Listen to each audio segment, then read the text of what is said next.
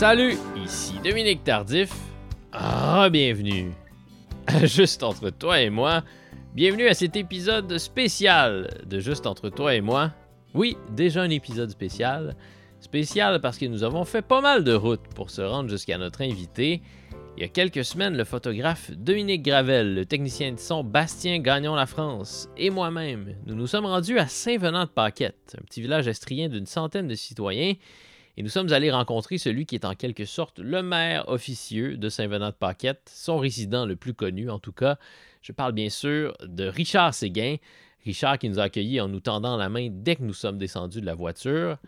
Je pensais que je me rendais à Saint-Venant pour faire une entrevue avec Richard Séguin, mais je me doutais pas que je passerais l'après-midi au complet avec lui. Euh, Richard nous a d'abord invités à prendre un café à la Maison de l'Arbre, puis nous a fait visiter l'église de Saint-Venant, une église qui est aujourd'hui désacralisée. C'est pas loin de là que se trouve le célèbre sentier poétique de Saint-Venant de Paquette. C'est d'ailleurs dans la sacristie de l'église qu'on a enregistré cet entretien. La sacristie, c'est maintenant une galerie d'art. Richard avait apporté pour tout le monde des copies de ses plus récents albums, les liens, les lieux et Retour à Walden sur les pas de Thoreau, son album inspiré de l'œuvre du philosophe et poète américain Henry David Thoreau. Pour le récit complet de notre journée, je vous invite à lire mon article dans la presse plus ou sur lapresse.ca. Ce que vous allez entendre dans quelques instants, c'est Richard qui nous raconte comment il s'est installé à Saint-Venant en 1973. Voici mon entretien avec un homme qui chante, Richard Séguin.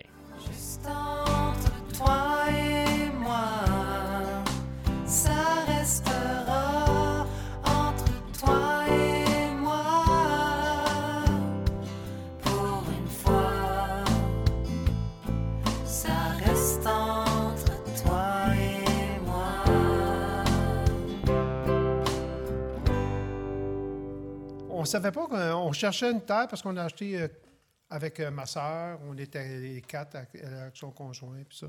On a acheté à quatre au départ. Puis les terres étaient vraiment pas chères ici. C'est pour ça qu'on s'est envenu ici. On nous avait dit, on cherchait autour de Magog. C'était pas accessible pour nous autres.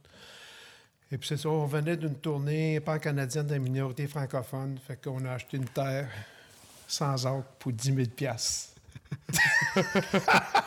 Ça coûterait un peu plus cher que ça aujourd'hui. Mais, mais mais ouais. Puis pourquoi est-ce que vous cherchiez à, que vous euh, souhaitiez euh, sortir de la ville à ce moment-là? Ben, à l'époque, c'était euh, ce qu'on appelle le retour à la terre. Et puis, euh, il y avait comme. euh, je pense qu'on faisait partie d'un mouvement collectif. Là. En même temps, ça se passait. euh, on était d'abord à Magog, où on avait ouvert un café avec Richard Pouliot. C'était un café, on appelait ça le Café du Quai. C'est un entrepôt de Lucky One qu'on a transformé en, en café avec. euh, on était repaillé des tables, tout ça. Et il y avait. C'est là que tu as, rencontré Serge Fiori. euh, Oui. euh, Et Michel Rivard et compagnie. oui, c'est ça. Mais c'était, la quenouille bleue à l'époque. Il venait jouer là. Jimmy Bertrand, Raoul Duguay, Michel Garneau. Ensuite de ça, il y avait aussi toute une section d'auteurs de folk singers américains qui étaient les Drop Dodgers, qui fuyaient la guerre du Vietnam, qui étaient installés dans les cantons d'Est. C'était du monde. on- il y avait ce- ce- cette atmosphère-là, je peux dire, à la fois de commune, de collectif, puis euh, on ouvrait le café que l'été. Euh, ça a duré pendant trois ans à peu près. Et puis le, café était devenu le lieu de rencontre. C'est là, c'est vrai que c'est là qu'on avait rencontré euh, Harmonium pour la première fois avec les improvisations. avec- puis la scène était ouverte, fait que on a eu droit à des bons jams. À quel moment tu t'es senti chez toi pour la première fois ici à Saint-Venant? Ça a été quand on a commencé à avoir une réelle rencontre avec les gens qui habitaient ici. D'abord, il y avait comme euh, il y avait une communauté de gens qui, étaient des agriculteurs, euh, d'autres qui faisaient de la, culture du sapin. Et puis nous autres, on est arrivés aussi en groupe. Dans les années 70, ça a été euh, la commune. C'était des communes musicales. C'était pas on ne faisait pas dans l'agriculture ou quoi que ce soit. Et puis, tu avais aussi, euh, on avait des projets collectifs comme euh, l'écriture de 200 nuits à l'heure, ça s'est fait ici. Déjà, à l'époque de l'heptade, Michel Normando avait acheté une maison dans le village. Donc, Serge était là souvent. Euh, Michel Rivard était là aussi. Les, ça se passait l'été. Hein, quand, l'été arrivait, il y avait beaucoup de monde. Puis, euh, et puis, c'est ça, on a commencé à penser à un projet. À l'époque, on était les trois à écrire pour euh, ce projet-là. Michel de- Rivard, Fiori et toi. Oui, c'est ça.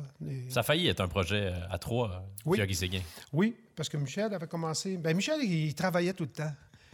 Vraiment, là, il, était. Des photos de lui, là, il est toujours à la table en train d'écrire, puis il était bien, euh, il avait une belle, une grande rigueur, Mm. tu sais. Que vous Et- n'aviez pas forcément, pas euh, Serge et forcément. toi. Non, non. Et puis, y il y avait aussi le phénomène que quand il arrivait ici, c'était un espace à la fois de repos, un, un espace communautaire. En même temps, c'était comme se nettoyer, se désintoxiquer de Hmm. tout ce que la ville pouvait nous apporter. là. Mais c'est vrai qu'on sent, ça fait euh, peut-être une demi-heure qu'on est arrivé, puis moi, je me sens déjà beaucoup plus calme que lorsque je suis parti de Montréal euh, il Oui, y a deux ah heures ouais. et demie. Moi, moi, ça a été essentiel. D'ailleurs, tout ce que j'ai écrit, à l'exception de peut-être six ou sept chansons, ça a toujours été composé ici. Je sais pas si c'est une superstition. Mais à longue, tu sais, je dis, c'est comme tu te dis, bon, ben, c'est mon ancrage. Puis moi, j'écris, je me considère pas comme un poète, je me considère comme un artisan. Fait que je travaille avec la lenteur que ces lieux-là m'inspirent. Mais c'est intéressant parce qu'il y a plusieurs de tes chansons, surtout dans les années, euh, fin des années 80, début des années 90, qui parlent de l'urbanité, qui parlent de la ville. Mais Oui. tu les as écrites ici, euh, Oui. à Saint-Venant, Oui. aux antipodes de l'urbanité. Mais ça, c'est ça, c'est le, mystère de la création aussi. Quand tu es loin de ça, souvent, tu es plus près. Si on est, en étant loin de la ville, des fois, on s'en rapproche. C'est comme une meilleure euh, perspective de ce qui peut se vivre en ville. Souvent aussi, c'est comme quand j'arrive ici, c'est tu te trouves devant ta feuille et puis tu vois un paquet de gens que tu as côtoyés durant la tournée, puis euh, je dis qui sont, euh, c'est, le paradoxe de l'écriture. Tu es seul, mais tu es entouré de, de tout ce que tu as vécu, tout ce que tu as côtoyé. Puis au niveau de mes influences, c'est surtout les, la route avec les musiciens. C'est eux autres qui m'apportent mes plus grandes influences musicales. Parce que euh, quand on est en route, euh, on échange beaucoup. euh, Il y a beaucoup de, de, de- de- de découvertes qu'on fait ensemble, puis on suggère, tu écoutez ça. Ou, ou même eux autres ont, ont déjà des projets personnels. Fait que c- l'influence musicale me vient beaucoup, beaucoup d'eux autres, de mes musiciens.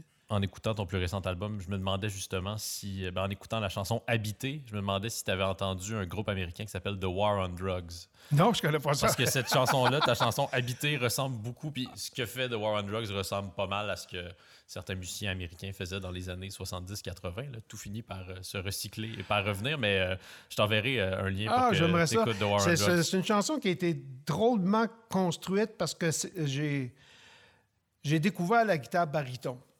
C'est une guitare euh, exceptionnelle. C'est comme euh, là, deux tons et demi plus bas qu'une guitare ordinaire. et puis, euh, j'ai commencé à jouer avec ça. Avec la guitare nous suggère beaucoup de, de créer des, des, des, des- musiques en spirale. Et puis, j'avais une série d'accords qui roulaient tout le temps. Et puis, quand euh, François de Carquois est arrivé, mais là, c'est là qu'il a mis son piano. Il a comme bouleversé un peu la chanson. Pas la chanson, mais la trame musicale. Ouais. Et Puis quelque chose de euh, très atmosphérique, euh, Exactement, de très envoûtant. oui. Et puis, je voulais avoir cette, euh, ce genre de progression-là, à habiter, tu sais, je dis habiter de beaucoup de choses qui m'entourent ici, tu sais, quand on lit les paroles, avec euh, une note d'espoir à la fin. Je suis pas capable de tomber dans la... J'ai- comme l'espoir volontaire. Je suis pas capable de, laisser les gens avec euh, une note euh, désespérée. Ou, euh, C'est une décision donc que tu prends de Oui, rester du côté de l'espérance? Oui, parce oui. que si tu laissais aller, tu pourrais sombrer de l'autre côté? Y a- regarde le chaos dans lequel on vit, c'est facile de dire. Si on y Des va de façon rationnelle, là, on, on s'entend que on est loin de, de la perspective d'espérance. Mais moi, j'aimais quand l'effet, Miron, quand on a fait le, le- le projet Miron, le collectif à, 12 hommes à- à rapaillés. 12, hommes- 12 hommes rapaillés, euh, dans mon texte, moi, je faisais un texte de Miron, Compagnon des Amériques, et puis dans son texte, il disait Je serai porteur de ton espérance. Cette phrase-là, là, m'a accompagné, tu ne peux pas savoir. Je me ferai porteur de ton espérance. Puis même le mot espérance, j'avais de la difficulté à l'assumer avant, avant Miron, avant d'habiter les mots de Miron à- en chanson. Je trouvais que ça se faisait trop judéo-chrétien avec euh, la culture qu'on a eue. euh. Mais euh, à, la, à lecture de, ce texte-là, puis la façon de le chanter, être porteur d'espérance, je trouve que ça donne tout un, une signification ce qu'on peut faire en tant qu'artiste, puis au niveau même de la création.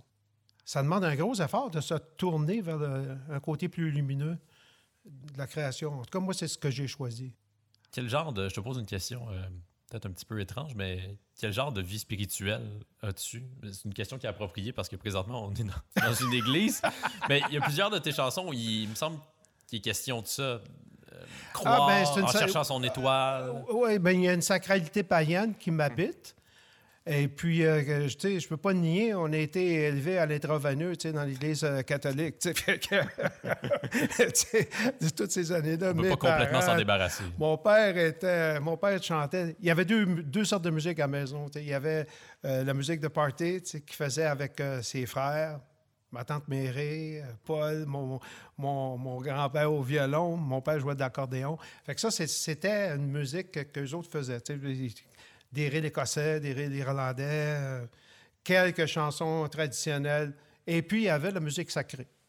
C'était les, le groupe des Séguins qui chantait à, l'église. Puis je me souviens, mon père qui répétait des sept paroles du Christ, puis tout ça. Fait que c'est sûr qu'on a été élevés là-dedans, même toutes les références, que ce soit des trompettes de Jéricho ou encore, des choses que... Comment j'avais fait une chanson Terre de Caïn. Ouais. Tu sais, la terre de Caïn, puis euh, je dis, C'est très biblique. une autre génération Ouais. appelait ça Terre de Cain. Tu sais, ils ne savaient pas de quoi je parlais. là. Oui, ma génération et les plus jeunes, là, ouais. Oui, oui. Mais c'est. euh, non, c'est sûr que je dis, il y a eu. euh, L'empreinte de la religion catholique a été très forte sur la famille, tout ça. Nous autres, on s'en est détaché. Euh, Dans les années 70, c'était l'ouverture vers la méditation, euh, vers le monde euh, oriental, avec. euh, tu sais, puis après ça, c'était. non, je pense que c'est plus l'humanisme qui m'habite. Hmm. Mais. Mais tu as renoué avec le mot espérance grâce Oui. à Miron. Oui. Le décor de, de ton enfance, ça ressemblait à quoi? C'était assez différent d'où on se trouve présentement. Oui, parce que c'était des raffineries de pétrole. Mm. Mon, mon père travaillait dans une raffinerie. Euh, il a dû quitter. Dans ce temps-là, il y avait, tu dans la famille, il y, en avait tout un qui devait se sacrifier pour les autres. Il choisissait quelqu'un qui allait travailler, et puis les autres pouvaient poursuivre leurs études. Fait que mon père en a souffert de ça. Je l'ai évoqué un peu dans la, chanson de Garage euh, du dernier album. Euh, C'était comme euh, quelqu'un qui n'avait pas pu réaliser ses rêves. Il y avait un genre de, de- frustration silencieuse tout le temps, parce que c'était des hommes de silence. Et puis, euh, je pense qu'il portait ça comme une blessure. Le travail de la raffinerie, on restait à côté d'une voie ferrée. Déjà, ça en dit beaucoup, ça. La maison, euh, une petite maison en, carton, papier brique. euh, C'était modeste, mais quand as la musique, on ne sent aucunement l'effet de pauvreté. La pauvreté, se situe ailleurs pour moi. Elle se situe dans le sens que, avec des, des observations comme on- on n'a pas d'affaires là, on n'est pas à la hauteur de. C'est pas notre monde. Euh, on ferait mieux de partir. Il y a tout ce contexte-là qui, pour moi, était l'image de la pauvreté. Le, fait que la musique été. D'abord, il y avait un piano. a- ma mère a, fait en sorte qu'il y avait un piano dans la maison. Mes sœurs ont appris le piano. Moi, j'ai eu une guitare à 14 ans. Et on n'a jamais subi une résistance au fait qu'on faisait de la musique. Au contraire, c'était comme pour eux, pour mon père, pour la famille, c'était comme naturel. Il était même étonné qu'on puisse vivre avec ça. Fait que c'était comme. euh, il n'y avait pas de cette résistance-là. Je me souvenais que Kathleen Dyson, à un moment donné, une guitariste avec Oui. qui, qui jouait avec nous autres à l'époque. Kat de- Dyson, qui a joué avec Prince après oui, avoir oui, joué avec Richard Séguin. Elle jouait avec. ouais, elle faisait la tournée de, de Journée d'Amérique et quand on en parlait, elle, elle disait qu'elle a trouvé toute sa force à force de résister Hmm.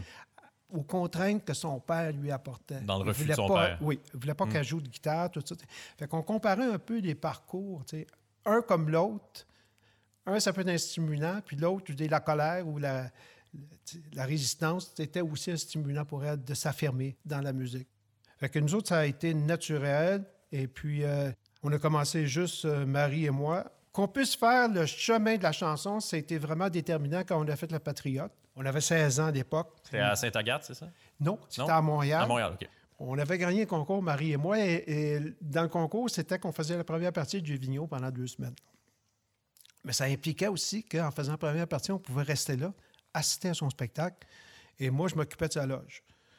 Fait que c'était, on avait droit à, à la fin des spectacles d'aller dans sa loge et puis là, il nous, il nous parlait de notre interprétation, il nous parlait de Félix, il nous, parlait de la portée des mots, la portée des voyelles. Je me souviens qu'une fois, il nous avait parlé sur euh, notre sentier près du ruisseau, déchiré par le amour, si tu veux. Près- tu le- il y avait le mot boulot, il y avait le mot eau, il avait. Il faisait tout le lien entre. euh, il, créait comme une, symbolique, à travers cette voyelle. Puis ça, juste en abordant la chanson de Félix. Durant ces deux mois-là, là, euh, c'est-à-dire ces deux semaines-là, c'est comme s'il avait tracé un rideau en disant il y a un chemin qui s'appelle la chanson. À partir de ce moment-là, nous autres, Marie et moi, pendant dix ans, on a, fait, euh, travaillé ensemble, on a fait la route ensemble. Bruce Springsteen, il raconte dans son autobiographie que euh, c'est ironique qu'il lui-même n'ait jamais eu de vrai job. Il a toujours été musicien, mais il a raconté la vie, le quotidien de l'humble travailleur, de l'ouvrier. Oui. Puis la conclusion à laquelle il arrivait, c'est qu'il a raconté, ce qu'il a raconté, c'est la vie de son père, qui lui travaillait en usine. C'est ça. Est-ce que ce serait la même chose? Est-ce qu'on pourrait dire la même chose euh, de ton parcours à toi? Est-ce que tu as eu une vraie job avant la musique? Ah, j'étais concierge. Concierge. Est-ce que tu étais un bon concierge? ben, ils m'ont renvoyé. Parce qu'on a notre Il réponse. fallait que je m'occupe c'est ça. Ils trouvaient que j'étais pas assez vaillant, puis tout ça. Il fallait que je balaye les planchers, nettoyer les fenêtres. euh, puis, euh, ben, en tout cas, c'était un gros immeuble. Puis, il fallait que je prenne l'autobus pour y aller. Ça a duré un, un été et demi. Et puis, euh, mais c'est un fait, ça, que. Oui, j'ai l'impression d'avoir donné la parole à une génération qui n'avait pas la parole. C'est ça que c'est ça que moi, quand j'ai écrit La raffinerie, je garde un cri sauvage tout au creux de ma cage. Je garde un cri sauvage comme unique héritage. C'était beaucoup, beaucoup ces silences refrognés que j'avais envie de créer une rupture avec cette génération-là, et en même temps donner la parole à cette génération-là. Que c'était comme. euh, Mais c'était pas juste mon père, hein, c'était, c'était mes oncles, c'était tout le monde qui faisait de la musique comme échappatoire, si on peut dire. C'était vraiment pour eux autres euh, un lieu de liberté, je pense. Et puis, oui, je me suis senti proche de, ben, de quartier aussi. Le quartier où on était, c'était un quartier d'ouvriers. Puis quand, quand on est allé, ouais, point d'autre puis quand, quand on s'est en allé en campagne, à, à l'âge de 8 ans, mon père avait construit un chalet. Mais ironiquement, c'était tous le même, les mêmes employés la raffinerie qui s'en allaient en groupe dans la même place, au lac Noir, euh, à Lens-à-Barry. tu sais, Puis c'était, ils se déplaçaient en groupe, puis ça aidait pour construire les, les chalets. Puis c'est là que j'ai découvert la nature. C'est là, on était loin des ruelles, on était, on était en pleine nature. Et pendant longtemps, euh, quand je suis arrivé ici, je confondais ces deux lieux. Dans mes rêves, c'était la perception de l'enfance, de la nature, avec celle que je découvrais ici. C'était tout mélangé. C'était dans, ma psyché, en tout cas, ça, ça, ça avait une cohérence bien, bien forte. Puis ton père avait, avait subi un accident de travail, Ouais. c'est ça? oui, il, était, il, avait, il est mort jeune, il est mort à 58 ans. Puis euh, c'était un accident de travail à l'épaule. On l'a bourré de cortisone. À l'époque, c'était les, euh, les médecins de la compagnie tu sais, qui. euh, Non, ça n'a pas été une belle époque parce que euh, après ça, je il était très, très euh, ben, retiré très jeune là, de- de- du travail, à 50 quelques années. 50, je me souviens plus, peut-être 51, 52 ans.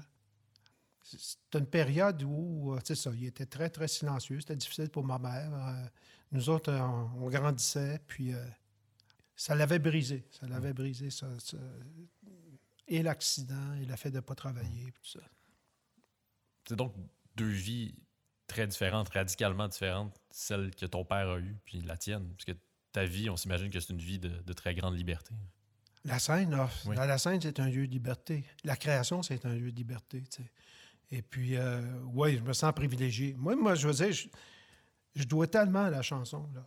La chanson, euh, elle m'a fait rencontrer du monde que jamais j'aurais rencontré dans ma vie. Des auteurs, des poètes, des poétesses. Elle m'a fait voyager. Elle m'a fait rencontrer des musiciens, partager la route avec eux. Je suis bien, bien, bien reconnaissant à, à- à la chanson. Puis une- la chanson, moi, je pense que ça ne s'apprend pas. tu vas à la rencontre de toi-même. Taureau disait Si je ne suis pas moi, qui le sera au départ. faut trouver sa singularité. Ben, pas se trouver au départ. Ensuite, euh, pour... il y a une phrase que j'aime beaucoup de Michel Garneau. Je me souviens, euh, quand j'ai commencé, je trouve, à écrire plus sérieusement, à, à peu près à l'époque de l'album Double Vie, Michel Garneau écrivait Les mots méritent qu'on les vive, sinon ils ne disent rien. Ils trahissent le réel. Moi, j'avais écrit cette phrase-là sur mon bureau. C'était encadré. Puis quand je commençais à écrire, je faisais toujours référence à cette phrase-là. À partir de ce moment-là, le chemin de l'écriture, le chemin de la chanson a été bien, bien, bien différent pour moi. Ça a été. euh, oh. On va fermer les portes. Qui est-ce qui coupe son arbre présentement, euh, Richard? Est-ce que tu non, le non, connais? c'est une équipe qui est venue travailler euh, dans, dans le sentier, puis c'est- c'est c'est magnifique. C'est des bénévoles.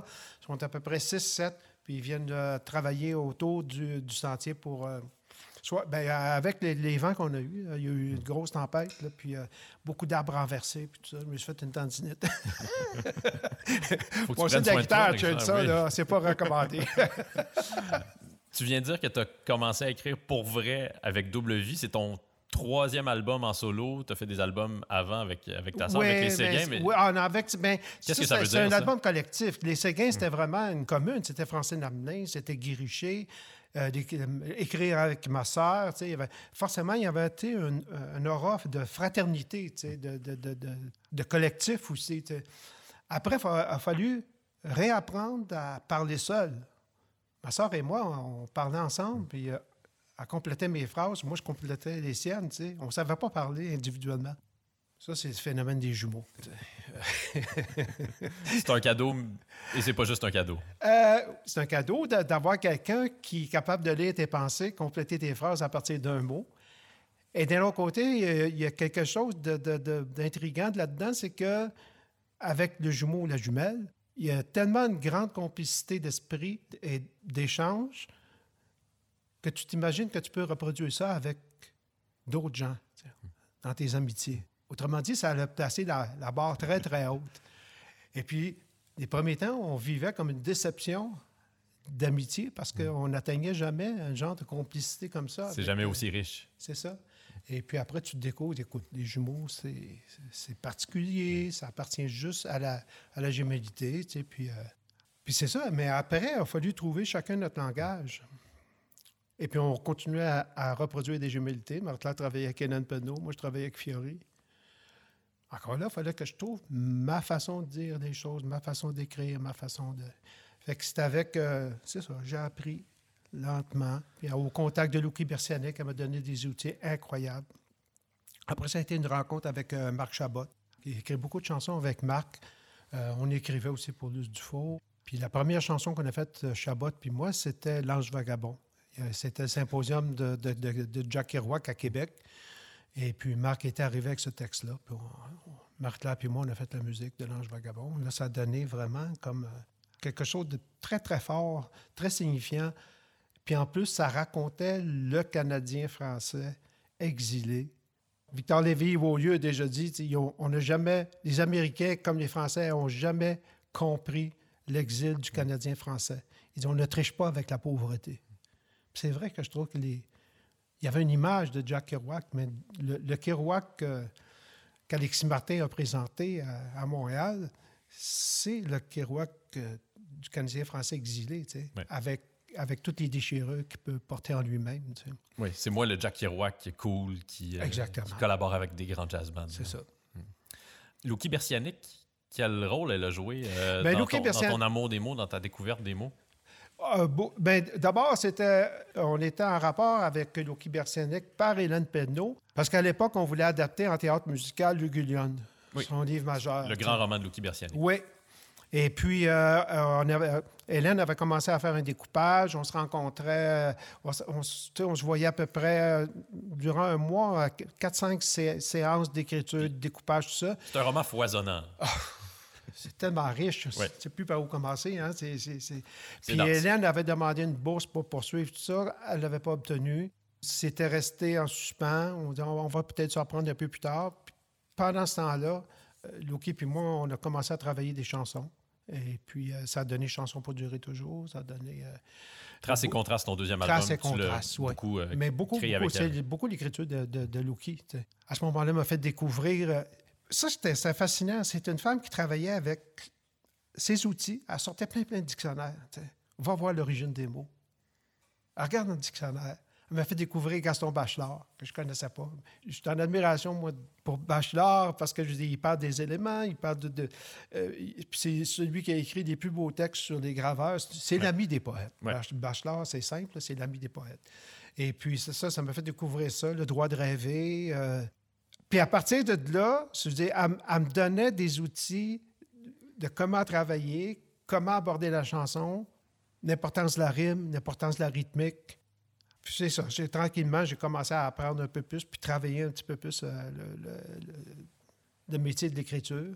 Puis vu que ça me prend bien du temps, au départ, j'étais, je me sentais que je me sentais, il y avait une certaine frustration. Je me disais comment ça se fait que j'écris pas plus vite, comment ça se fait que je suis pas celui qui est capable d'écrire sur la route, comment ça se fait que euh, Sur un rouleau, là, sur un interminable de rouleau. Comme Jack Kerouac. Ouais, ouais, ouais. Puis après ça, j'ai admis que j'ai, ça me prenait du temps pour l'écriture. Si ça, va prendre, si ça prend 60 heures, si ça prend, si ça prend 110 heures, je vais respecter le temps que ça va prendre. tu J'avais à peu près 12 versions de la raffinerie. tu sais. Je, me, je me perdais dans, dans, dans bien des... Même chose pour Double Vie. tu sais. Puis après ça, je pense que le, le fait d'être réconcilié avec... Et puis ici, je vous dis ici, on échappe à, à l'accélération du temps. Tu n'es pas pressé ici. Je fais confiance au temps. tu sais. Je parle ici euh, à Saint-Venant-de-Paquette, Ouais. dans les Appalaches, entouré des vents, dans la montagne. C'est quelque chose qui, qui, qui m'habite et que j'habite. Je me passais la remarque en parcourant ta, ta carrière que il y a plusieurs femmes importantes qui ont été tes collaboratrices. Oui. Louki Bersianic, ta sœur, évidemment, Oui. euh, Hélène Pedneau, Hélène Penneau, Hélène Dallaire, Hélène Dallaire, Hélène Dorion. oui, Hélène Dorion, qui euh, signait quelques textes sur ton plus récent album. J'ai été élevé avec trois sœurs. Peut-être qu'il y a ça aussi. J'ai été élevé avec trois sœurs. Euh, J'avais une plus une... Et puis, euh, ma jumelle aussi, Marthe-Claire. Je ne sais pas euh, Si dans ma psyché, ça, peut influencer euh, l'approche, mais je me sens, je me sens confortable de travailler. Ou... La, complicité s'installe facilement. Et puis, je trouve qu'il y a une sensibilité. Je trouve qu'au niveau de l'écriture au féminin, il y a une sensibilité beaucoup plus rapprochée au niveau de la de, décrire l'intime. Je trouve que trouve que les femmes vont plus loin dans la description de l'intime. Hélène Dallaire, euh, je dis, euh, elle était tellement merveilleuse parce qu'elle elle ouvrait beaucoup de portes. C'était la première chef d'orchestre d'un un band rock. Ça a été ta chef d'orchestre pendant plusieurs années. C'est elle qu'on voit dans le clip de Journée d'Amérique, oui, par exemple. C'est euh, presque une- pendant neuf ans, c'est ça. Elle a commencé à 85-86 jusqu'en 92, tu sais, euh, 93. C'est elle qui avait, euh, qui avait recruté les musiciens avec qui je faisais la tournée. Kevin de Souza, Formidable bassiste. Kathleen Dawson, Ouais. euh, Kim Richardson. Jim- Kim Richardson. C'est elle qui, pour Kim, a- avait trouvé l'appartement, avait trouvé les meubles. euh, Puis elle- Parce qu'elle arrivait de Toronto. oui. Ouais. Puis elle faisait, elle, elle- elle partait avec euh, Kevin de Souza, puis elle allait voir des spectacles, puis elle recrutait les musiciens de cette façon-là. Fait que c'est elle qui a monté, euh, qui a monté le groupe. C'est elle qui était chef. Et puis, euh, pour bien des femmes, d'avoir, de l'avoir euh, comme ça, tu sais, euh, tout le drive qu'elle pouvait avoir, tu sais, c'était, ça, ça parlait à une, à une génération complète tu sais, de, de femmes qui pouvaient assumer là, le rôle de chef. tu sais. Et un sourire inoubliable aussi. Hein? Un sourire inoubliable. Ouais, Dallaire, vraiment. Il me semble que quand je pense à elle, je vois son, son sourire dans le clip de Journée d'Amérique. Absolument, oui, oui. C'était vraiment. Puis c'est elle aussi qui amenait la plupart des arrangements. Ça mais ça se faisait de façon collective. Régent Bouchard a une très, très, très grosse signature guitaristique pour moi. Quel guitariste? Incroyable. ça, oui. Là, Régent ne peut plus jouer. On, on évoquait cette période-là où Régent, pour moi, est un des plus grands guitaristes du Québec. Non, non, Vagabond dont tu parlais, c'est lui. Oui, euh, c'est lui guitare qui- oui. qu'on entend beaucoup. Dans le- il, a, il a fait l'album de, de- de Journée d'Amérique, il a fait Les Portes du matin, Vagabondage, puis comme réalisateur aussi, tout ce que le travail qu'il a fait avec Chloé Sainte-Marie, Ouais. ça, c'est un... Non. Puis il a travaillé après beaucoup, beaucoup avec euh, le le studio Makoucham, au niveau de la réalisation, puis euh, des guitares qu'il faisait et pour Florent et pour euh, Martin, puis les autres groupes. Comment est-ce que ta relation avec euh, le peuple Inou euh, est né? Ah, ben déjà, on avait, euh, on avait une grande sensibilité. Si tu, veux parler du plan spirituel, ça en était une. Moi, je, veux dire, je trouve que de la spiritualité est liée à la musique, le tambour, la pulsation cardiaque, le fait de la, marche, le, fait de marcher. c'est un geste de résistance pour moi. C'est un geste aussi de- d'appartenance au territoire. Tu découvres le territoire en marchant. Quand Florent est arrivé à Montréal, c'était en 86, je pense, avec euh, Cashtin. sais, on, avait été les voir euh, en spectacle, ma blonde puis moi, puis tout ça. Et puis euh, Florent s'installait, euh, il était installé à deux rues de chez nous. On, est, on avait une maison, euh, pas une maison, un appartement à Outremont. Il était à côté. Puis là, je dire, euh, tout de suite, j'ai connecté avec sa musique, puis j'ai présenté Montréal. Fait qu'on on est allé au sommet du Mont-Royal. Ensuite, on est allé voir le spectacle de Neil Young parce que Wow! j'avais, oui, j'avais eu des. Ça, ça s'est passé dans la même soirée. Était, euh, je- euh, Ruben Fogan m'avait donné des, des, des, des passes pour Neil Young, puis c'était la, la tournée Crazy Horse. Et puis. Florent, il pensait que c'était pour être la. Sais, tout le, le côté folk de, de, Ouais. de Neil Young, tu bien, bien intime. Quand il décide Harvest de Moon. monter le son de son ampli, euh, C'est ça. Fait que Ça quand sonne on, fort. arrivé, ben, on arrivait backstage, pas mettre des choses. là. Il nous avait donné des passes, puis tout ça. Puis il était bien étonné parce que Neil Young s'entourait de beaucoup, beaucoup des, des gens des Premières Nations. Hmm. Fait que quand on est arrivé là, euh, Florent disait Hey, il est en territoire de connaissance. c'est fou native. fait, que, ouais. Fait que là, on s'est promené, mais le spectacle a commencé. Mais c'était de la distorsion à coefficient 100 000. là. Ouais. C'était tellement fort. C'était, je s'attendais pas à ça. Fait que, euh, on se promenait, on se promenait. On. Puis dans les gradins, c'était dégagé en haut. C'était le forum à l'époque. On voyait quelqu'un qui était tout seul à côté sur un banc, les grands bras ouverts, puis les yeux fermés. Je te dis, il était tout seul dans une série de bancs en haut. Là, on se rapproche, on se rapproche. C'était Richard Desjardins. Richard, qu'est-ce que tu fais ici? Là, c'était fort, fort, fort. Puis Richard dit Maudit que c'est reposant. Fait que, Florent, on, est, on restait un bout de temps avec. euh, je le raconte dans le livre, Florent, dans sa biographie, un, un petit passage. Et puis, euh, après ça, il y avait au Club Soda le, le- le spectacle de Marc Comte. Fait qu'on est allé voir Marc Comte, euh, Walking in Memphis, puis tout ça. C'était un, beau- spectacle. Et puis lui, en retour, il m'a invité à marcher à Mayotenam, à 270 km plus haut. Euh, il m'a invité à, aller dans le bois, puis euh, découvrir qu'est-ce que c'est être dans le bois. À ce moment-là, ça a été comme vraiment une vraie amitié qui se poursuit toujours jusqu'à 34 ans plus tard.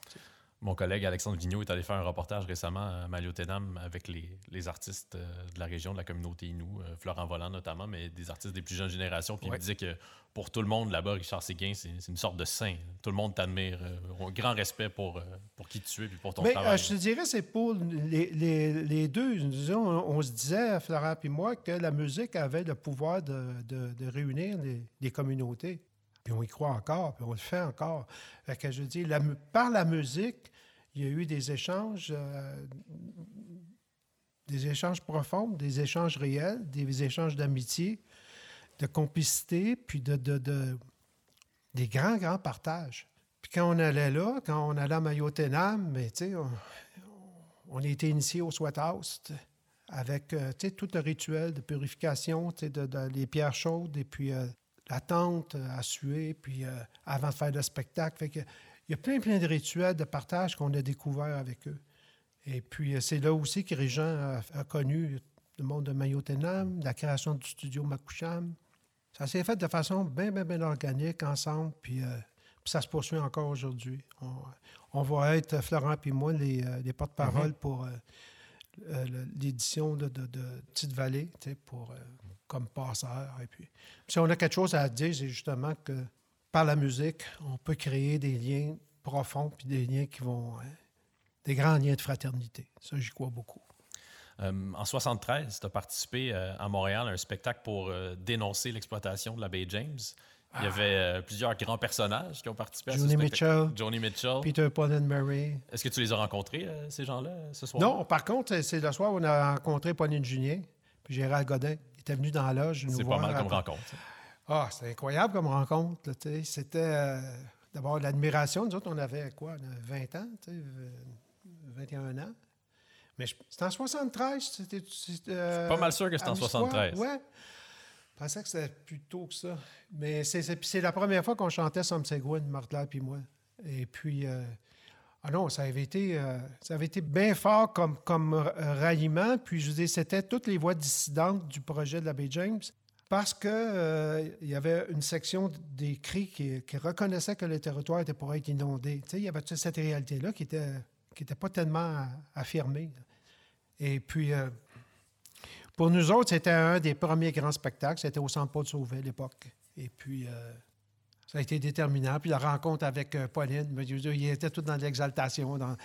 C'était comme un tourbillon. Quand ils sont passés dans là, je me souviens juste que c'était comme un, un grand, grand coup de vent, tu sais, puis beaucoup d'enthousiasme, puis beaucoup de... de, de- Je peux pas dire qu'est-ce qu'on a parlé. Est-ce que tu les as revus euh, après cette première rencontre-là? Oui, on s'est bien. quand, quand- quand il y avait toute l'affirmation du- avec euh, le Parti québécois, Ouais. tu sais, puis les, les grandes manifestations, oui.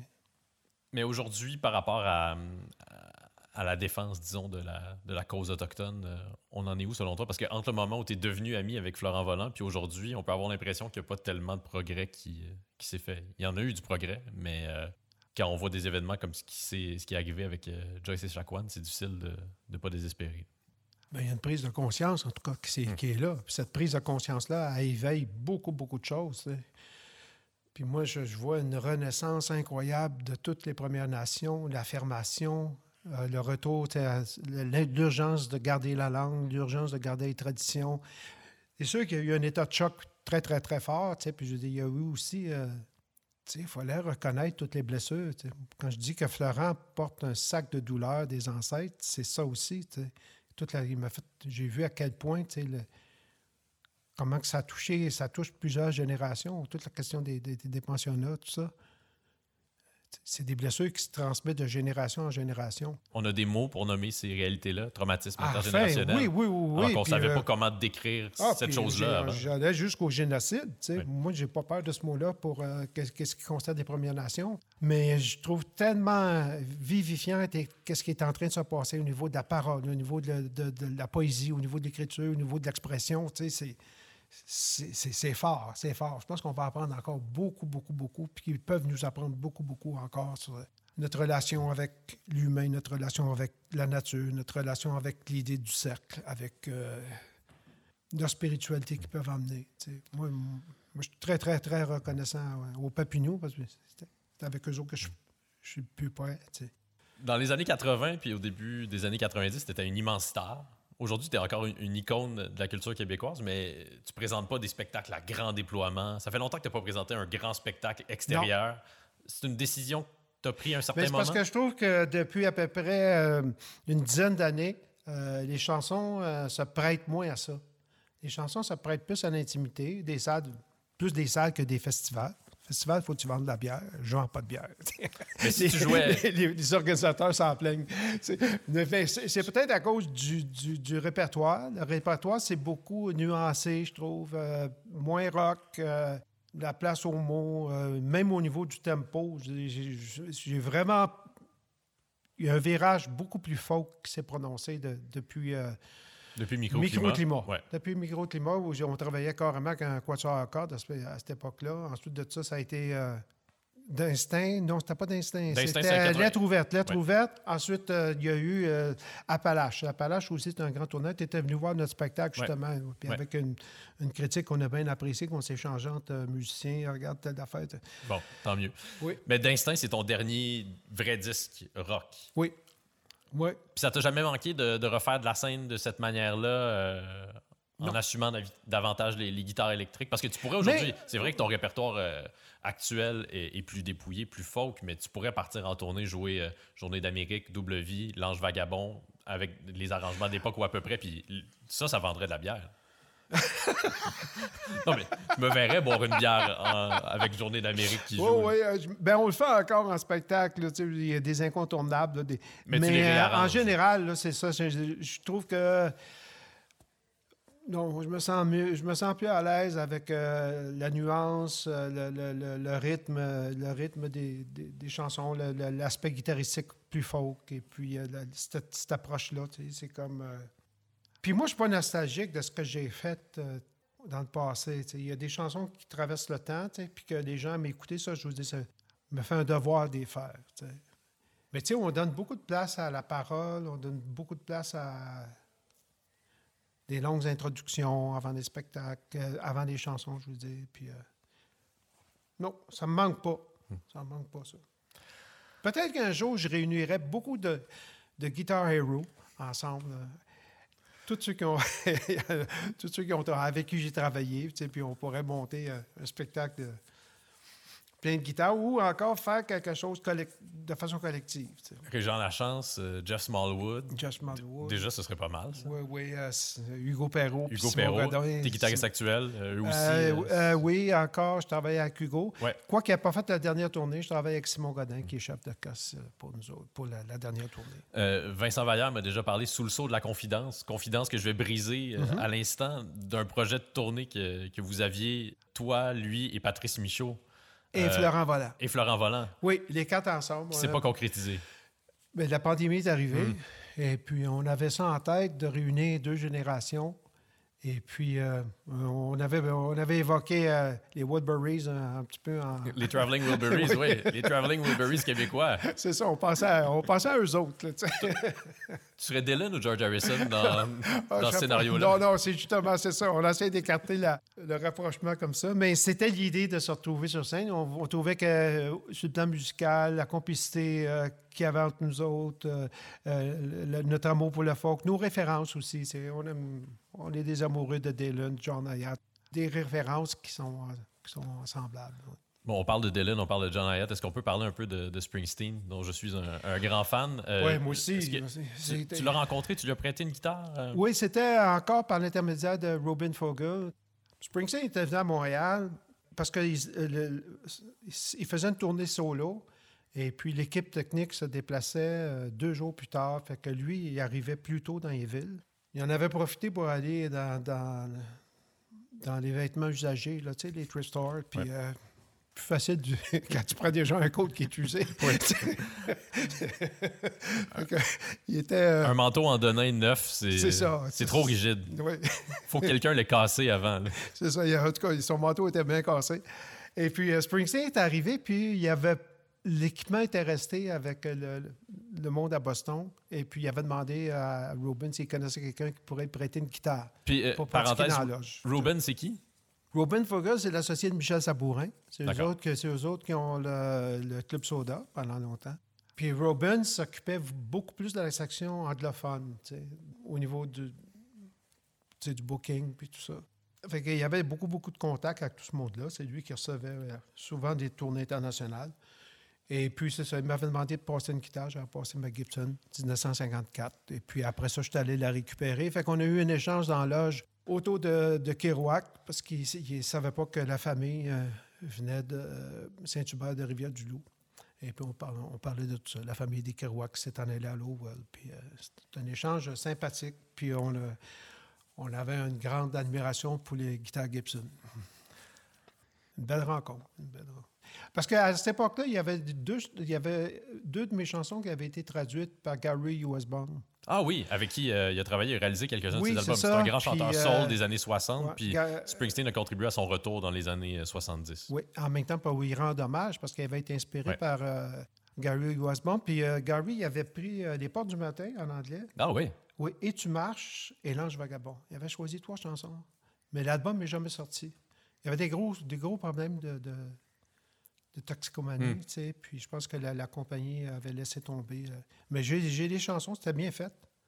Il m'avait invité à aller à, à New York en studio, jouer de l'harmonica. Puis euh, j'étais ben- tellement impressionné que.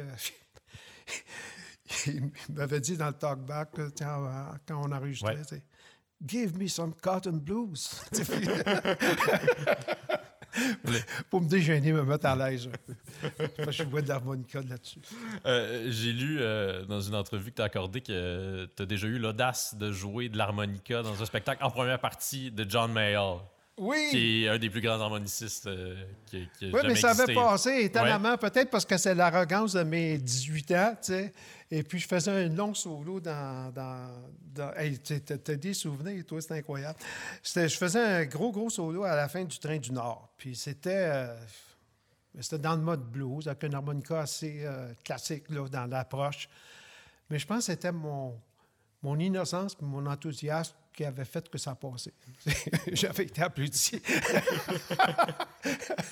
Mais on n'a pas parlé à Mayo. Il n'a pas donné son Non, approbation, ben, il n'a pas euh, ben désapprouvé il- non plus. Je pense qu'il ne se préoccupait pas des premières parties. euh. Dans ton plus récent spectacle, tu cites Félix Leclerc, puis tu dis « Je ne suis pas un chanteur, je suis un homme qui chante Euh, C'est quoi la différence, donc, en- entre un En homme fait, qui chante et un chanteur?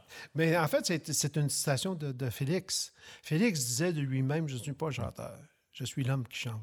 Pour moi, ça a une grande nuance parce que quand je pense euh, à l'homme qui chante, je le vois sur un terrain ou je le vois sur le bord de l'eau, à le bord du fleuve ou encore marcher dans un rang. Et puis c'est l'homme heureux qui s'exprime en chantant.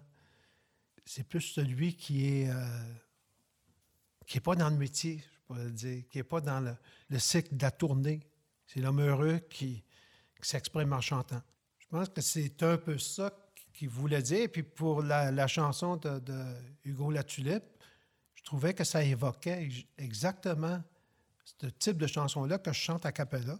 Volontairement, j'ai enlevé tout. On aurait pu mettre euh, une section de cuivre sur cette chanson-là, ça aurait été magnifique, mais je voulais absolument que ça, reste à l'exemple, comme je viens de te dire, l'homme qui chante, celui qui s'en va sur un rang, puis qui apporte avec lui sa chanson à l'intérieur de lui, proche du cœur, puis qu'il connaît par cœur.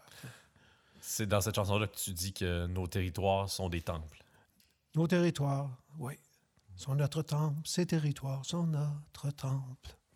Comme ici. Oui, on regarde par la fenêtre présentement, puis euh, c'est difficile de ne pas voir un temple. Il y a une autre phrase de, de Félix qui, euh, qui t'est chère. Félix Leclerc qui disait que c'est un métier, euh, la chanson, où il faut plus souvent dire non que oui. Ah, absolument. Moi, ça m'a pris du temps à savoir que non était une phrase complète. C'était. euh, Parce que tu. Sur bien des aspects, on dirait que quand tu. euh, Mais d'abord, tu es, toujours souvent pris dans la difficulté, justement, de dire non, d'accepter, d'être là. Puis tu as aussi le- le mythe de dire que quand tu n'es pas là, tu n'existes pas. Puis souvent, les tournées, après que les tournées sont finies, il y a une poussée d'adrénaline qui fait que c'est difficile de rentrer dans tes terres, rentrer dans le silence, rentrer loin de toute l'activité que tu viens de vivre, puis de dire, je vais... C'est quoi le cycle, là, avant que tout ça, ça s'apaise? Ici, ça être beaucoup à m'apaiser. C'est apaisant ici. Le territoire m'apaise. Et puis, c'est ça, ça m'a pris du temps à dire non parce que tu n'es pas obligé d'être constamment en représentation. L'aide de la représentation t'empêche d'aller dans l'introspection de ton écriture. Parce que tu toujours interrompu, tu es dans l'action, tu es dans le mouvement, tu es dans, les modes, tu es dans la, le, goût, de la semaine. euh, de m'éloigner de tout ça, d'abord, ça me calme. Et puis, ça me donne la chance aussi de, de- penser à ce qui s'en vient au niveau de l'écriture, comment je vais l'aborder, comment... On n'arrête jamais de penser à ça. C'est fou, hein? L'idée de la création est toujours là. C'est pas néfaste, c'est pas, pas, pas, pas lourd, mais c'est quand même toujours présent. Il y a comme une phrase qui vient te chercher, il y a une impression, tout ça. Que- ou des musiques, ou des musiques qui t'habitent, tu vis constamment avec euh, la création qui, qui va venir. T'es habité. Habiter. En rétrospective, euh, à quoi est-ce que tu es heureux d'avoir euh, d'avoir dit non? Aller à la télévision quand on te demande autre chose que de chanter. tu sais. Euh, te Faire des recettes. Ben, te raconter. Mm. te- te- te- Parce que c'est. C'est étrange. C'est étrange. Il y a peu de place pour euh, la, la- la chanson dans, la- dans les médias, tu puis dans, dans la, télévision ou euh, même à la radio. tu. C'est comme si euh, ça n'avait pas son importance. Ça a été banalisé. Ça, ça se réduit tout le temps, tout le temps, tout le temps. Puis euh, même nos chansons à, à la télévision, on va trouver que c'est trop long. Tu sais, trois minutes, c'est long. C'est long. ouais. Est-ce qu'on pourrait avoir la version écourtée de la chanson de 3 euh, minutes? de- Donne-moi juste ton refrain, ça va être correct. Mais c'est une réalité. C'est- En tout Sauf cas, que c'est comme ça qu'on consomme la musique aujourd'hui avec les, les plateformes euh, c'est d'écoute en la ligne. grande tristesse. Si les 30 C'est- premières secondes ne m'accrochent pas, Exactement. Puis en plus, je dis souvent, ça va être juste une chanson sur tout un album. Tu sais, je suis encore, euh, encore celui qui achète des, CD pour avoir le concept au complet, pouvoir lire les paroles, les paroles, les, photos qui sont en écho avec la, chanson, tout ça. Et puis dire non, dire non, dire non à des, de, des- des- de prendre tes chansons, par exemple, pour en faire des commerciaux. Combien de fois qu'on a dit non à ça? Ma blonde a dit, écoute, dis-toi-les une fois, là, puis après, ça, tu aurais pu te questionner. tu sais. Elle dit, on dit non. Puis, Peu importe le Pas- montant, peu ça importe sera le toujours montant, non. on s'en fout. On a dit non. On garde notre, on garde notre rôle. Mais un gros spectacle à Saint-Jean, par exemple, euh, on t'invite, Ouais, je suis sûr qu'on t'invite presque à chaque année. Oui, oui, Tu dis ben oui ça, parfois, mais ça, ça va te stresser, ça va te rendre nerveux Oui, dans les semaines nerveux. précédentes. Même Oui. si tu en as fait des centaines de ces spectacles-là. Vigneault dit il n'y a pas de petits atterrissages. c'est sûr que ça, c'est, c'est- c'est- c'est énervant, c'est sûr que tu y penses. Puis encore, parce que je dis souvent, on partage des, des- des chansons qu'on n'a pas faites, qui ne sont pas de notre répertoire. Fait qu'il y a tout ça, oui, ça me rend nerveux. Puis on dirait qu'avec le temps, j'ai pas envie d'être nerveux. J'ai plus envie d'être nerveux. Je- ce que, ce que je trouve difficile des fois. De, de- de- de- Fait que c'est sûr que je vais y aller avec ce que je fais de mieux, avec mon spectacle, avec mes musiciens qui m'entourent. Musiciens m'apportent beaucoup. hein. Ils sont vraiment généreux. Ils regardent les conditions, s'ils sont favorables. Ils vont s'arranger pour que les pratiques soient faciles à faire. Qu'on a fait une tournée tellement simple, heureuse, beaucoup de partage. On arrivait tôt avant le spectacle pour pouvoir jouer ensemble, pour euh, improviser, pour euh, partager des musiques. Euh, Il y en a qui faisaient une musique de film, l'autre est en train de faire un, un album de guitare solo. euh. Fait que tout ça, là, ça bouillonnait là, de créativité. Ça a été du vrai bonheur. Il y a une chanson sur ton plus récent album qui m'a fait pleurer. Je suis sûr que je suis pas le seul qui a pleuré en écoutant cette chanson-là. C'est euh, Tout près des trembles. Ah, c'est- mais moi, je l'aime tellement, cette chanson-là. C'est une chanson au sujet pour ta mère? C'est une. J'avais jamais composé de chansons pour ma mère. Et puis, euh, mon père, oui, il y en a eu beaucoup. Sur le bord de la traque, la raffinerie. euh, mais ma mère, c'est, comme je dis dans la chanson, c'est elle qui a apporté la culture dans la maison. C'est elle qui a fait en sorte qu'il y avait des livres. C'est elle qui écoutait Radio-Canada pour savoir s'il y avait des émissions qu'on ne pouvait pas euh, euh, découvrir ou entendre des choses qu'on n'entendait pas ailleurs. Et puis, ma mère était très, très catholique. C'est pour ça qu'à la fin de la chanson, l'ai mis dans son contexte à elle, de sa croyance à elle, que le paradis, c'est la rencontre de ceux qui sont décédés, puis que je dis, tu vas partager avec eux le plus beau de ce que tu as vécu, le plus grand moment de bonheur, puis ça va être encore euh, magnifié parce que je ne sais pas comment dire autrement. Mais, mais c'est généreux que tu lui offres ce cadeau-là, alors que je devine que tu y crois pas nécessairement, toi, au, Non, au je, non, paradis. c'était pas euh, ma référence. Mais je respecte, je respecte sa croyance, je trouve ça beau. Elle était convaincue qu'en mourant, c'est ça, il était la communion des saints pour elle, c'était ça. Était pour voir tous ceux qu'elle avait, aimés puis qui l'avaient aimé. Puis, euh, non, ça m'a fait du bien. ça m'a fait du bien. euh, quand je dis euh, t'entendre parler de toi. C'est une génération là, qui ne laissait rien. Il ne nous laisse pas de témoignages écrits. Euh, c'est pas du monde d'écriture. Fait que je dis souvent avec mes sœurs, on est ensemble, on essaie de racoler tous les morceaux. C'est quoi que De rapailler, vécu? oui. Oui, rapailler. Qu'est-ce que tu as vécu avec elle? C'est quoi qu'elle te dit? Ah oui, c'est ça qui s'était passé telle journée. Tu as fait tel voyage avec elle. Elle t'avait confié ça. Ma sœur a découvert un petit cahier de notes qu'elle nous a toutes. Marie-Claire avait conservé des. Ma mère y avait remis des, des, ca- des pensées qu'elle écrivait ou qu'elle entendait à la radio. C'était précieux, on le partageait en groupe, tout ça. Et puis pour moi, c'était ça, c'était tout près des trembles, c'est ta voix qui me manque, mais tout près des trembles, je voudrais t'entendre parler de toi. Parle-moi de comment tu as vécu cette période-là, tu sais. Comment tu as vécu la guerre, tu sais, quand mon père partait, euh, quand il se promenait, puis elle faisait des fausses couches à répétition, trop nerveuse, tout ça. Il y a bien des, pages de, son, de, de- de sa vie qu'on ne connaissait pas tellement, tu sais. Puis que, en parlant avec des, des tantes, en parlant avec euh, mes sœurs, on a pu faire un portrait de ma mère qui, qui était plus complet. Quand est-ce que tu penses à elle? Ben, je chante sa chanson tous les Mm. soirs. Fait que non, je pense souvent à elle. Je pense souvent à ce qu'elle nous a laissé. tu sais, Puis, euh, c'est drôle, euh, Mélanie Noël, euh, la poétesse, Ouais. tu sais, elle disait euh, Ils vivent à l'intérieur de moi.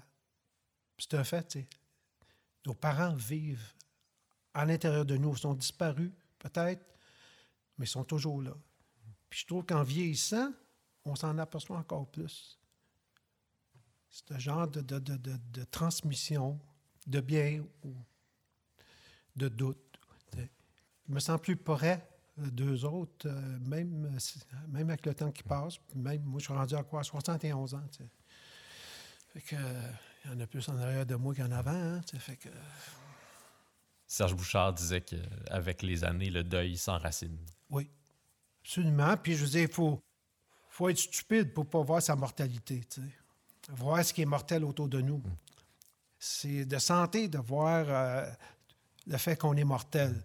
Je trouve que dans la question qu'est-ce qu'on leur laisse, de voir à quel point on est mortel, euh, je pense qu'on se donnerait moins d'importance, puis euh, il y aurait plus de conscience de qu'est-ce qui va nous suivre.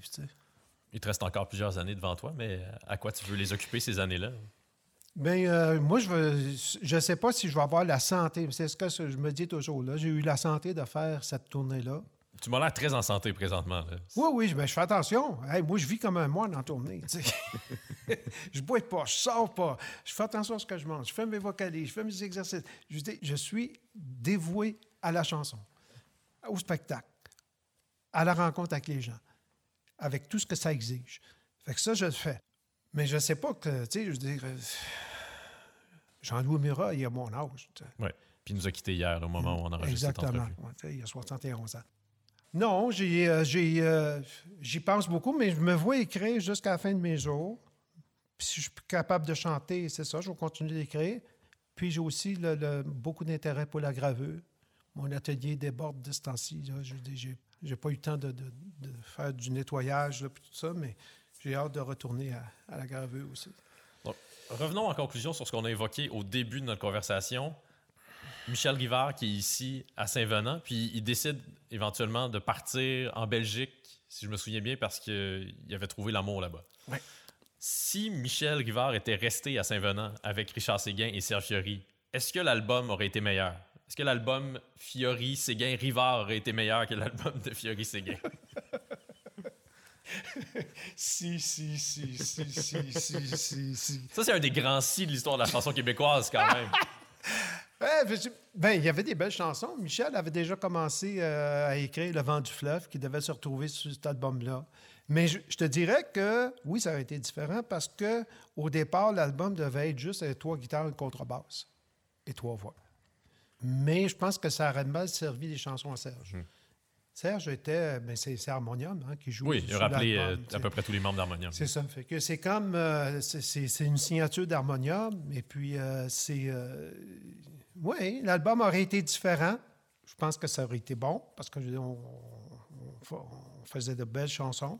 Mais c'est ça, ça aurait été un autre contexte. Imagine-les.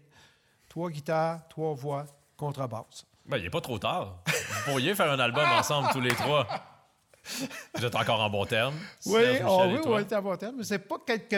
Je sais pas. euh, Michel avance. euh, je pense qu'il est dans sa créativité, puis il nous apporte toujours des affaires nouvelles. Euh, Serge, tu sais, je veux dire, il est, il est proche de, de- de toute sa réalisation, qu'est-ce qu'il a fait, puis tout ça. Puis euh, moi, je, je pense toujours à mon prochain album. J'aimerais aussi voir de mon vivant le, le- le théâtre musical De retour à Walden. de, ouais, euh, dé- dé- dédié à, à Taureau. Parce que je trouve que ce personnage-là, dans l'histoire, je trouve, dans l'histoire philosophique, il occupe une place très, très importante, puis il nous répond à des questions vitales aujourd'hui. Taureau a abordé la, dés- la désobéissance civile, le refus de la guerre, l'émancipation des, des- des Afro-Américains. Que tout ça, euh, Le rapport à la nature. le rapport à la nature, avec euh, Warden, c'est- Patrice Desbiens qui disait que chaque poème est une cabane devant un lac. Encore en référence avec Taureau. Fait qu'il y a, il y a tellement de choses, c'est multiple, qu'est-ce qu'on pourrait faire avec Taureau. C'est une réalisation, j'ai travaillé fort là-dessus. J'ai travaillé euh, beaucoup, d'heures consacrées à ça, puis euh, j'aime bien la réalisation. on l'a fait avec euh, beaucoup de respect pour le, pour, le personnage, puis... Puis ça, c'est J'espère un jour, j'aimerais ça voir ça, euh, qu'on puisse voir ça sur scène. puis c'est un album qu'il faut écouter de, de A à Z. On parlait tantôt de, de Ah cette oui. manière qu'on avait d'écouter seulement 30 secondes d'une chanson puis de passer à la suivante. Retour à Walden, il faut l'écouter de A à Z. Oui. Il y a beaucoup de monde qui m'ont dit on est parti de Montréal. Euh, ben, il y avait encore, je ne sais pas comment. Il il n'y a plus de, ces, Il n'y a plus de lecteur CD dans les voitures maintenant. Mais il l'avait écouté, puis il disait on a fait le trajet avec Warden, c'était venu jusqu'ici, ça avait une cohérence. Euh, Richard, le titre de mon balado, c'est Juste entre toi et moi. Donc, ma dernière question sera la suivante. Est-ce qu'il y a quelque chose que tu aimerais me dire qui resterait juste entre toi et moi? Eh bien, ben, euh, oui, parce que j'ai accepté de faire cette rencontre-là. Merci d'avoir accepté. Oui, parce que je dis, tu es quelqu'un qui écoute nos albums euh, avant de nous rencontrer. Il me semble que c'est la moindre des choses, mais. Ensuite, tu es quelqu'un qui est venu voir nos spectacles. Ensuite de ça, il y a des critiques de, de nos spectacles que tu as faites que moi et mes musiciens, on a pris en considération.